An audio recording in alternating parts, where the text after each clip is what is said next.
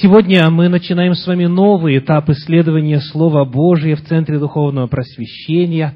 Сегодня мы начинаем новый цикл проповедей, который будет называться одним словом, очень емким словом – преобразование. Преобразование. Новый цикл проповедей, суть которого и природа которого весьма практическая. Речь пойдет о вопросах, которые нельзя просто принять к сведению. Нельзя в качестве отклика на это Слово Божье сказать, хорошо, и об этом будем знать. Этот вопрос касается непосредственно практической жизни каждого человека. И если эти желания вам созвучны, если вы желаете не просто интеллект свой развивать и сумму знаний пополнять, а фактически жить Божьей жизнью, тогда цикл проповедей преобразование для вас. Я пока не знаю, сколько проповедей в нем будет. Мы будем двигаться медленно, постепенно – стараясь осмыслить все части воли Божьей, которые имеют отношение к этому вопросу. Но первая проповедь, название ее известно, это цель жизни с Богом. Цель жизни с Богом. Это название моей сегодняшней проповеди. Хочу в самом начале пересказать историю, которую я недавно прочитал в книге автора Джон Орберг на страницах с 27 по 29. Книга называется «The Life You Have Always Wanted». Он рассказывает об одном человеке, которого он называет так – Хэнк. Хэнк был эксцентричным и угрюмым парнем. Он нелегко с трудом и крайне редко улыбался. Если это и бывало, то, как правило, он улыбался за чужой счет. В том смысле, что улыбка его всегда была подернута тенью злорадства. Способность обнаруживать островочки плохих новостей в океане счастья за ним водилось давно. Если на небе не было ни одной тучки, по мнению всех собравшихся, он всегда в это же самое время предвещал грозу.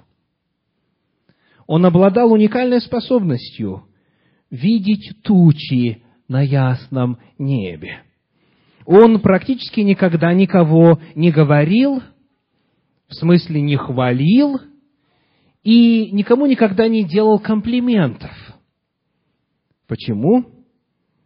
Потому что он исходил из убеждения, что это может вскружить человеку голову, человек может возгордиться, не дай Бог, в результате этих добрых слов – Поэтому он работал над тем, чтобы все вокруг него оставались смиренными. Он никогда ничего, как правило, доброго, похвального людям не говорил. Его родным языком были жалобы. Осуждение и неодобрение были столь же естественны для него, как для осужденного, как у нас говорили в детстве, небо в клеточку, одежда в полосочку. Вот так же естественно в его устах звучали осуждение и неодобрение. Между тем, он с самого детства постоянно, регулярно ходил в церковь. Вот такой человек, Хэнк. Однажды один из диаконов в церкви спросил его, Хэнк, ты счастлив? Ты счастлив по жизни? Хэнк сделал паузу, чтобы поразмыслить, и затем ответил без улыбки. Да. В таком случае, продолжил диакон, сообщи об этом счастье своему лицу. Однако, насколько всем известно, лицо Хенка о его счастье так никогда и не узнала. Был период времени, дальше пишет Джон Орберг, когда главные жалобы Хенка были сконцентрированы на музыке в церкви. Это слишком громко протестовал он. Протестовал пастору, пресвитерам, диаконам, всем членам церкви и, наконец, даже невинным и случайным посетителям этой церкви. В конечном итоге, пишет пастор, мы вынуждены были отвести Хэнка в сторону и объяснить, что жалобы незнакомым людям неуместны, и что ему следует ограничить излияние своих сокрушений узким кругом близких друзей. Таким образом, эта история и закончилась. Так нам казалось, пишет дальше Джон Орберт. Несколько недель спустя после этого разговора секретарь церкви сообщил мне, что со мной желает встретиться агент из федерального агентства по охране безопасности и здоровья на предприятиях, на производствах. Этот агент начал рассказывать об уровне децибелов в аэропортах и на рок-концертах. И когда мы стали выяснять, а откуда стало известно, что у нас в церкви уровень звука достигает таких децибелов, оказалось, что туда, в это федеральное агентство по охране слуха, позвонил Хэнк, чтобы его защитили от громкой музыки в церкви. В жизни этого человека не было темных, теплых взаимоотношений в семье. Между детьми и родителями, между им и женой наблюдалась отчужденность, он очень легко раздражался, вспыхивал. Способность радоваться, удивляться, благодарить у него со временем атрофировалась. Он критиковал и осуждал, и жаловался, и с каждым годом становился все невыносимее. Когда-то он был угрюмым молодым человеком, а со временем стал угрюмым стариком. Он нисколько за все эти годы посещения церкви не изменился. Однако, дальше продолжает автор, хуже было то, что никто в церкви этому не удивлялся. Как будто все ожидали, что так именно будет. Все знали, чего от него ожидать. И никто не выражал даже и жалоб. Его состояние никого не беспокоило. Его дело никогда не рассматривалось на церковном совете или членском собрании. Почему? Потому что он не делал никаких серьезных грехов.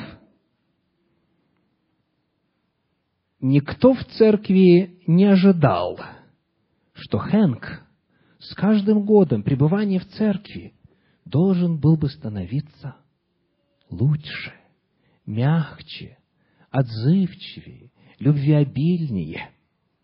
Никто не приглашал консультантов, христианских психологов, чтобы поработать с ним. Никто не спрашивал, Хэнк, что с тобой происходит?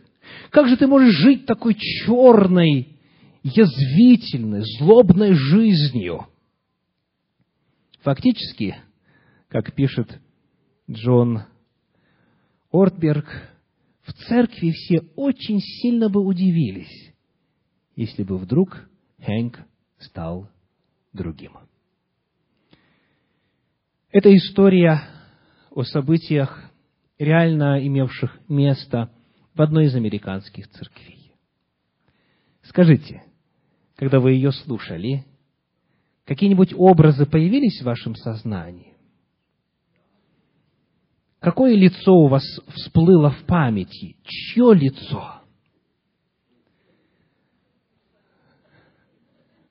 То, которое смотрит на вас в зеркало по утрам, или лицо брата или сестры, находящейся через десять скамеек от вас в этом зале, потому что рядышком вы с ним или с ней сидеть не можете. Известна ли вам эта проблема? Человек из недели в неделю, из месяца в месяц, из года в год приходит в церковь, живет церковной жизнью, знает Господа, Слово Божье читает, молится, но не только не становится лучше, что касается характера. Напротив, черствеет, костенеет и утверждается, укореняется в своем зле. В контексте этой истории несколько вопросов каждому лично. Чего вы ожидаете от своих взаимоотношений с Господом? Для чего вы верите в Бога, посещаете богослужения, читаете Библию, молитесь, поститесь? Какими вы хотели бы стать через три с половиной года? Какие греховные, отталкивающие, негативные черты характера вы хотели бы оставить за этот внушительный срок, три с половиной года, позади, Божьей силой и Божьей милостью? Отличаетесь ли вы, вы лично, от своих соседей, друзей, знакомых, которые неверующие вообще, по характеру. Можно ли, сравнивая вас, сказать, вот этот человек всю жизнь в церкви, а этот Бога вообще не знает? И о ком это будет сказано? О вас или об этом соседе или соседке? Есть ли польза от того, что вы знаете Бога? Польза именно вот в этом контексте, в контексте преобразования характера, в контексте взаимоотношений с людьми и демонстрации той самой великой, неизреченной, благодатной Божьей любви. Вот это некоторые из вопросов, которые мы будем рассматривать в нашем цикле проповедей. Нам нужно посмотреть, во-первых, сегодня, какова, согласно Священному Писанию, цель жизни с Богом, взаимоотношений с Богом, что касается нашей жизни здесь, на земле. Нам необходимо будет посмотреть, какие неверные идеалы в религиозном мире существуют. Псевдодуховность – это наша тема, по милости Божьей, на следующую субботу. И затем нам нужно будет посмотреть, какие же инструменты предлагает Слово Божье, рассказывая о том, как можно реально, фактически, на практике жить победоносной жизнью. И на самом деле через три с половиной года, оглянувшись назад, вторя словам апостола Павла, сказать, благодатью Божией я есмь, кто я есмь. Я не тот, что был раньше. Я иная. Господь помог мне освободиться от этого, этого и этого. Итак, давайте посмотрим на цель жизни с Богом, как она выражена в Священном Писании. Приглашаю вас открыть Евангелие от Иоанна, 13 главу, 15 стих. Иоанна, 13 глава, 15 стих. Иисус Христос говорит, «Ибо я дал вам пример, чтобы и вы делали то же, что я сделал вам». здесь цель жизни с Богом, цель следования за Иисусом Христом выражена очень коротко и ясно. Правда? Какая она? Поступать так, как поступал Иисус Христос. Правда, несложная формула. «Я дал вам пример, — говорит он, — чтобы и вы делали то же, что я сделал вам». Согласно словам Иисуса Христа, от последователя Иисусова ожидается, что он будет примеру Иисуса следовать. Это очень легко. Фактически, в Священном Писании христианство как термин и христиане как обозначение верующих в Иисуса Христа поначалу вообще не использовался. Понятие, очень часто встречающееся в книге Деяний апостолов, определяется так. Путь Господень. Путь Господень. То есть вот так вот обозначали веру в Иисуса Христа. Путь Господень. Это означает, что Он уже прошел. Он нам показал, как жить. Он показал, как к людям относиться, как относиться к себе. Он показал нам, как к закону Божию относиться, чего от будущего ожидать. И на все главные вопросы жизни Он в своем служении, в своей миссии дал ответ.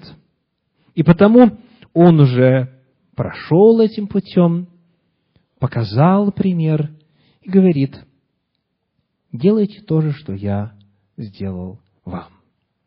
Посмотрим, как об этом мы читаем в первом послании апостола Петра, во второй главе, в двадцать первом стихе. 1 Петра 2, 21. «Ибо вы к тому призваны, потому что и Христос пострадал за нас, оставив нам пример, дабы мы шли по следам Его». Как определяется цель духовной жизни? Следовать по следам Христа, следовать стопам Спасителя. Те, кто в конечном итоге обретут благословение жизни с Господом на протяжении всей вечности, в книге Откровения, в 14 главе, обозначены такой простой формулировкой. Они следуют за Агнцем, кто помнит, что дальше, куда бы он ни пошел – вот суть, вот цель и природа жизни с Господом, жизни со Христом Иисусом. Он оставил нам пример, чтобы мы шли по следам Его. И те, кто идет по Его следам, они в конечном итоге обретают жизнь вместе с Ним на протяжении нескончаемых веков в будущем вечности. Послание к римлянам, 12 глава, первые два стиха. Цель духовного опыта и жизни с Господом определяет так. Римлянам 12 глава, первые два стиха. «Итак, умоляю вас, братья, милосердием Божиим, представьте тела ваши в жертву живую, святую, благоугодную Богу для разумного служения вашего и не сообразуйтесь с веком сим, но преобразуйтесь обновлением ума вашего, чтобы вам познавать, что есть воля Божия, благая, угодная и совершенная. Есть два образа жизни, согласно этому отрывку. Первый назван как? Сообразовываться – что значит сообразовываться? Стать таким же, как мир сей, как люди Господа не знающие. Очень интересно, что в подлиннике используется глагол, который и в русском языке присутствует также. Это глагол «морфоо». И у нас в русском языке есть слово конформизм. Это означает подстраивать себя под уже существующую систему и жить по ее законам, по ее меркам, по ее принципам, по ее правилам. Апостол Павел говорит, не делайте этого, не сообразуйтесь, не будьте приспособленцами. Отвратитесь от уподобления этому миру, а наоборот, преобразуйтесь и изменяйтесь в соответствии с волей Божьей. Вот это два пути. Так, как веки сем, и так, как воле Божьей, благой, угодной и совершенной. Дальше. Посмотрим на второе послание Коринфянам, третью главу, стихи с 18 2 Коринфянам, 3 глава, 18 стих. «Мы же все открытым лицом, как в зеркале, взирая на славу Господню». Что дальше? «Преображаемся». Преображаемся в тот же образ. В чей образ? В какой образ? Господень образ. Мы преображаемся в тот же образ, взирая на Господа, на славу Его, от славы в славу, как от Господня Духа. Вот цель жизни с Господом – уподобление Ему, преобразование по Его образу. Далее, в четвертой главе этого же послания, читаем стих 16, 2 Коринфянам 4, 16. «Посему мы не унываем, но если внешне наш человек и тлеет, то есть стареет, дряхлеет, изнашивается, то внутренний со дня на день обновляется. Вот это удивительное место священного писания, которое описывает не только пожелания, не только призывы, не только приглашения, не только идеалы, но фактически что? Описывает реальность жизни в Господе. Он не говорит, мы должны со дня на день обновляться. Он говорит, мы, внутренний человек наш, со дня на день обновляется. Таким образом, хотя мы стареем, хотя грех продолжает иметь свое разрушительное действие на организм наш, на тело наше, тем не менее, внутренне, духовно, мы можем с каждым днем становиться все моложе и моложе, чище, нравственнее, возвышеннее. Приходилось ли вам видеть вот таких вот старичков и старушек? Кто, несмотря на свой уже зрелый возраст, на седину, на морщины, на слабость здоровья, на ограниченность передвижений, они становятся все ближе и ближе к Господу. Должен сказать, что в моей жизни я немного таких видел. К сожалению, немного. Как правило, происходит наоборот. Внешний человек наш тлеет, и внутренний человек наш тлеет. Вот так, к сожалению, происходит. Потому что привычки, помните Хенка нашего в начале нашей проповеди? Он был эксцентричным и угрюмым молодым человеком, и превратился в эксцентричного и угрюмого старика. Но каждый год упражнения в греховных чертах характера делает человека еще более черствым, еще более жестким, еще более неотзывчивым. И потому получается, что и внешне стареем, и внутренне стареем. Однако, согласно апостолу Павлу, возможна и другая жизнь. И в Божьем замысле процесс должен быть обратным. Представляете? Человек, который всю жизнь с Господом прожил, Божью любовь созерцал, славу Господню видел, испытал на себе прощение Божью, благодать Божью. Каким он должен быть через эти многие десятилетия? Вы знаете, очень часто те, кто обнаруживает любовь Божью в старости, в зрелом возрасте, в преклонном возрасте, они говорят, что говорят? Вот если бы я родилась в семье верующих родителей, вот если бы Господь милость мне свою явил, когда мне было пятнадцать лет, я столько много лет жизни не выбросил бы впустую. Так? К сожалению, они потом узнают, что оказывается, продолжительность пребывания в церкви, к сожалению, далеко не всегда означает духовный, нравственный, качественный рост. И это приходит как страшный шок. Люди говорят, если за пять лет Господь меня вот от таких страшных грехов и греховных привычек характера освободил, то что было бы со мной, если бы я десятилетия с Господом жил или жила? Внешний тлеет, а внутренний? Что происходит с вашим внутренним человеком? Вы знаете, очень часто люди говорят так, ой, хоть бы Христос еще чуть-чуть помедлил.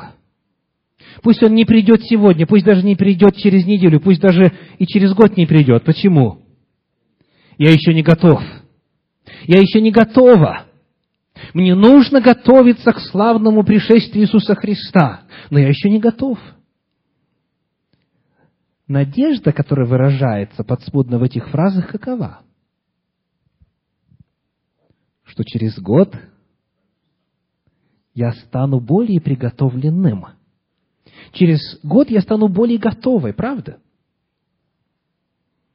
А происходит ли это на самом деле? Нужно ли на самом деле Господу вам еще давать время? Будет ли это время мною лично использовано для роста духовного. Или же, подобно нашему герою Хенку, я буду только хуже и хуже становиться. И на момент пришествия со мной вообще отвратительно будет разговаривать. Время, дорогие, не самый главный фактор, что касается духовного роста. Есть иные, о которых мы поговорим на этом цикле проповедей подробнее. Однако, продолжая разговор о том, чего Господь ждет и в чем суть, согласно Божьему замыслу, духовного опыта и духовного общения, давайте посмотрим на вторую главу послания апостола Павла к Галатам, здесь же рядышком. Галатам вторая глава, стихи 19 и 20. «Законом я умер для закона, чтобы жить для Бога. Я сораспялся Христу. И уже не я живу, но живет во мне Христос. Цель таким образом определяется сими словами, чтобы я со всеми привычками греховными, со всеми страстями и похотями непристойными, чтобы я отходил на задний план, чтобы во мне возрастал, вырастал и жил Христос, который был без греха и ни разу за всю свою жизнь не согрешил, хотя и был искушен во всем. В послании Галатам 4 глава 19 стих эту тему выражает так. Галатам 4.19. «Дети мои, для которых я снова в муках рождения, доколе не изобразится в вас Христос». Что это значит? «Доколе не изобразится в вас Христос». Послушайте, как эту часть стиха переводит Кулаков в современном русском переводе – покуда не будет воссоздан в вас образ Христов. Таким образом, цель здесь указывается как взращивание в самом себе и преображение внутреннего человека в соответствии с образом Иисуса Христа, чтобы Он жил в человеке. Послание к Ефесянам во второй главе 10 стих об этой цели рассказывает так. Ефесянам 2.10. «Ибо мы, Его творение, созданы во Христе Иисусе на добрые дела, которые Бог предназначил нам исполнять». Здесь описывается, дорогие, не сотворение человека, а духовное рождение человека. Перед этим сказано в 8 и 9 стихе, «Ибо благодатью вы спасены через веру, и сие не от вас, Божий дар, не отдел, чтобы никто не хвалился, ибо мы Его творение». И дальше созданы во Христе Иисусе. То есть речь идет о новом создании, о новом творении, которое обретается в акте веры, в акте и опыте спасения. Мы Его творение. Слово, которое используется в оригинале «поэма», знакомо звучит, правда? Поэма в русском языке. Поэма – это термин, который используется не только для обозначения литературного творчества. Это может обозначать картину, это может означать здание, которое архитектор или строитель построит. Это нечто, что является продуктом и результатом деятельности. Так вот, мы Божья поэма во Христе Иисусе. Он нечто желает сделать, создать, сотворить внутри нас. В четвертой главе этого же послания стихи с 20 по 24, послание к Ефесянам. «Но вы не так познали Христа, потому что вы слышали о Нем и в Нем научились, так как истина во Иисусе». Научились чему? 22 стих.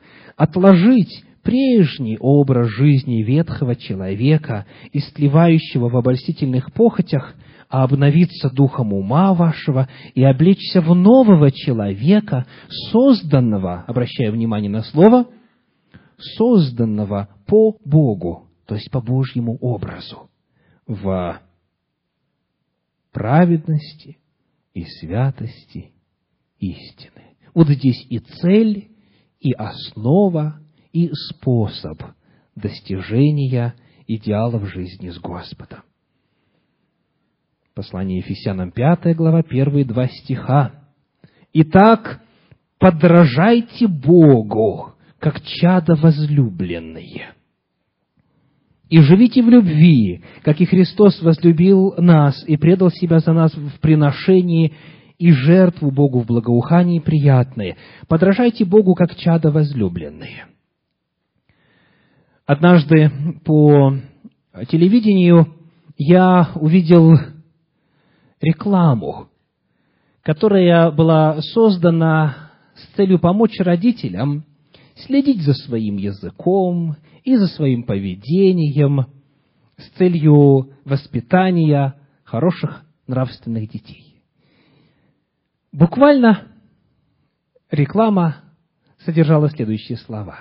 Как вы чувствовали бы себя, если бы за вами постоянно велось видеонаблюдение? И вот а, угол, с которой снимали эту рекламу, такой, что камера находится внизу, на расстоянии, может быть, где-то сантиметров 80 метра и так далее. И вот она вот так вот снизу вверх смотрит и постоянно наблюдает. Отец сквернословит, мать обманывает по телефону, друг с другом родители ссорятся и так далее, и так далее. И вот Вопрос такой. Как вы чувствовали бы себя, если вы знали, что вас скрытой камерой постоянно снимают? И продолжение рекламы. Вас уже снимают. Кто снимает? Дети ваши вас снимают. Ребенок учится не столько благодаря тому, что ему говорят – сколько благодаря тому, что он видит. Он учится путем имитации, путем подражания. Почему мы об этом говорим сейчас? Читаем еще раз Ефесянам 5.1. Итак, подражайте Богу, как чада, возлюбленные. Мы дети Божьи. Господь призывает нас просто наблюдать за Ним. Он пришел, стал человеком, чтобы показать, как следует жить. И мы призваны Ему подражать, имитировать, повторять Его жизнь. Колоссянам 3 глава стихи с 8 по 10 об этой цели жизни с Богом говорят так. Колоссянам 3 глава с 8 по 10. «А теперь вы отложите все – гнев, ярость, злобу, злоречие, сквернословие уст ваших. Не говорите лжи друг другу, совлекшись ветхого человека с делами его и облегшись в нового, который обновляется в познании по образу создавшего его. Во всех этих стихах звучит одна и та же ясная мысль. Скажите, какова цель жизни с Богом? Это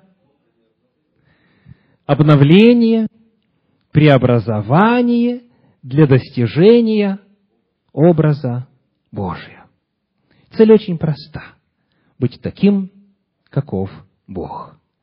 Следовать примеру, следовать стопам, следовать образу жизни нашего Спасителя Христа Иисуса. Вот это цель. Вот этого Господь ждет. Вот это Его радует, когда мы Ему следуем.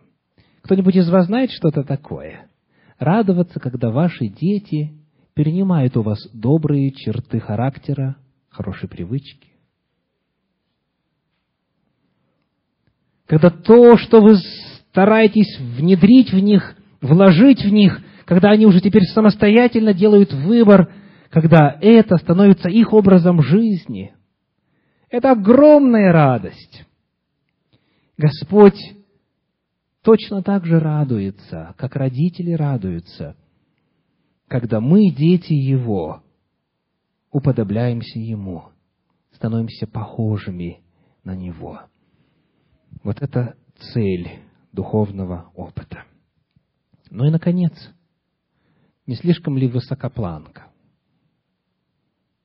Будьте совершенны, как совершен Отец ваш Небесный. Конец пятой главы Евангелия от Матфея. Возможно ли это? Достижимо ли это? Я хочу напомнить вам две личности, которые, в отличие от Хенка, стали другими на протяжении своей жизни. Это два ученика Господа нашего Иисуса Христа – Первый, о котором мы поговорим очень коротко, это Иоанн. Вот что мы читаем о нем в третьей главе Евангелия от Марка в 17 стихе. Марка, 3 глава, 17 стих. Каким он был? Описываются те, кого Иисус Христос призвал в число учеников своих, и сказано Иакова Зеведеева и Иоанна, брата Иакова, нарекши им имена Вуанергес, то есть сыны Громовы. То есть у них было настоящее имя, и было имя, которое содержало характеристику и характера сыны Громовы. Что это могло бы означать применительно к характеру человека? Вспыльчивые. Что еще?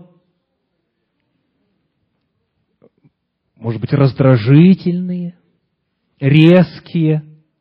Я слышу, шумные, кто-то говорит. Так, ну вот есть один, по крайней мере, эпизод, который немножечко рассказывает о них. Вот в этом качестве сынов Громовых. Луки 9 глава, стихи с 51 по 56. Луки 9 глава, с 51 по 56. Рассказывает о том, как однажды Иисус Христос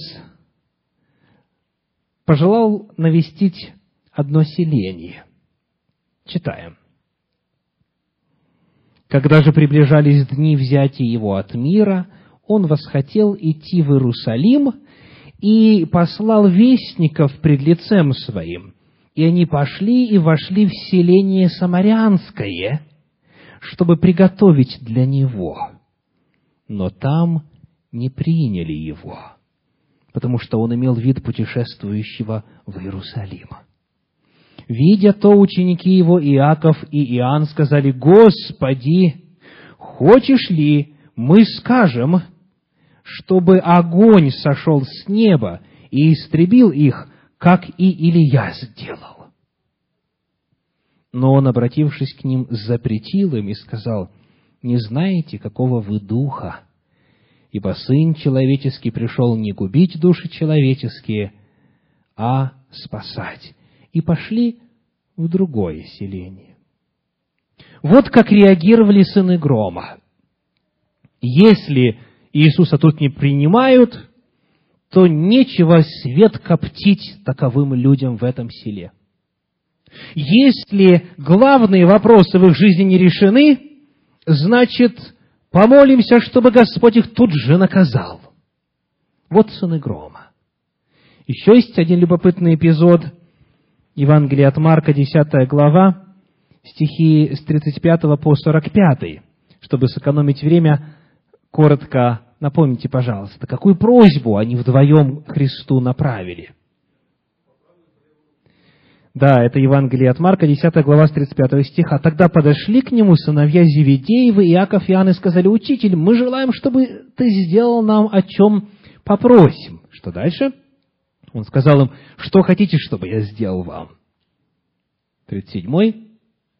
Они сказали ему, дай нам сесть у тебя, одному по правую руку, а другому по левую в славе Твоей. И тут же в следующем стихе Христос рассказывает им о том, в чем истинное величие, и это, конечно же, вызвало реакцию бурную у остальных учеников.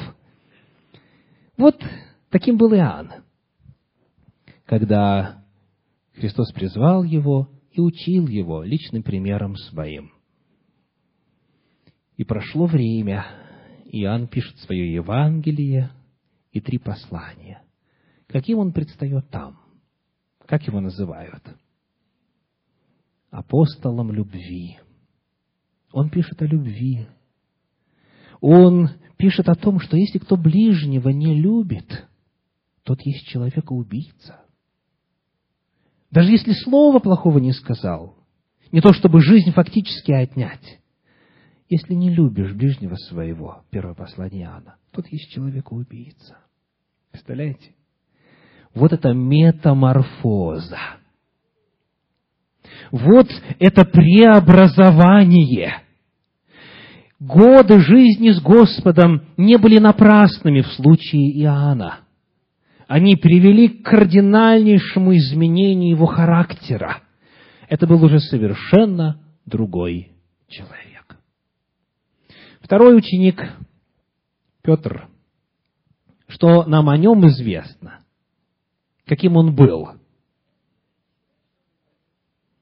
Пожалуйста, вслух. Вспыльчивый, слышу, горячий, что еще?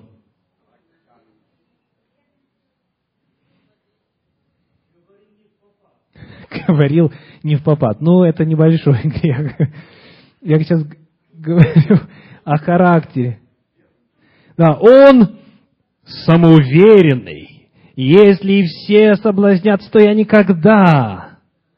Он гордый, он надменный. Он не желает, чтобы кому-то было лучше, чем ему. В Евангелии от Иоанна, в последней главе, Иисус Христос сказал Иоанну такие слова.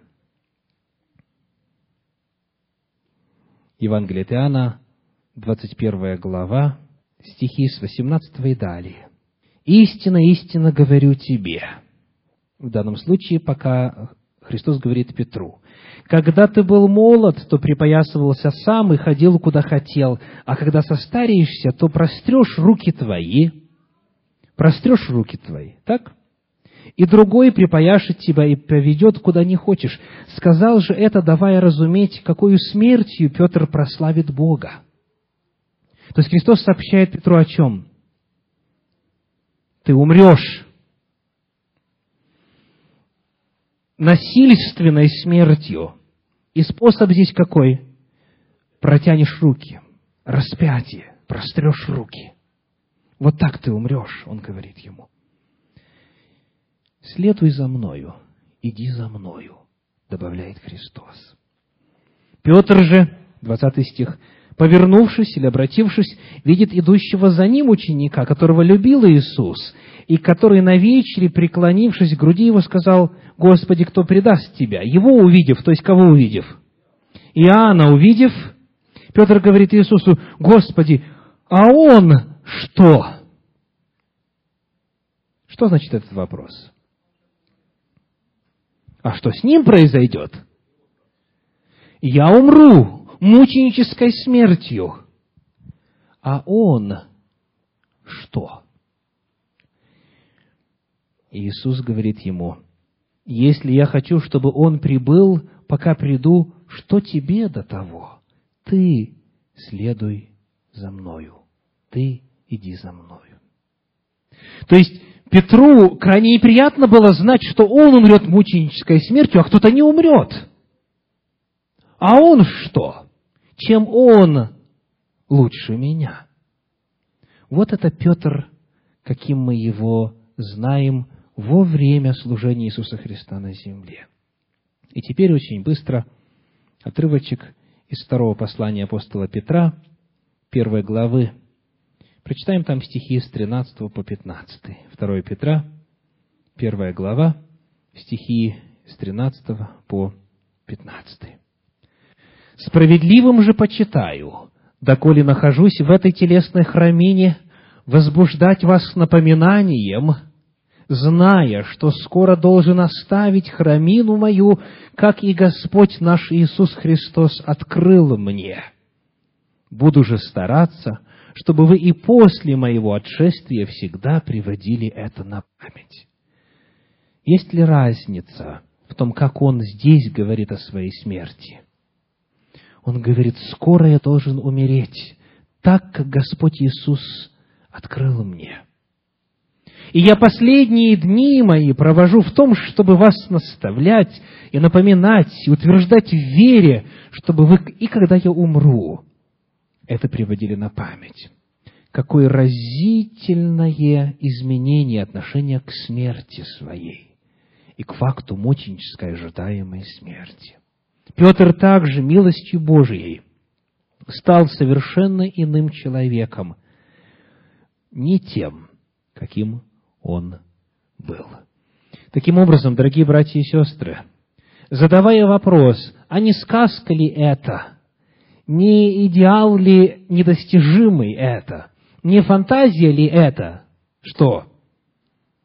Фактически, идя по жизни, меняться, преобразовываться, уподобляться образу Божию. Задавая этот вопрос, мы находим в Слове Божьем ответ. Очень ясный и убедительный. Библия рассказывает нам о личностях, которые стали другими.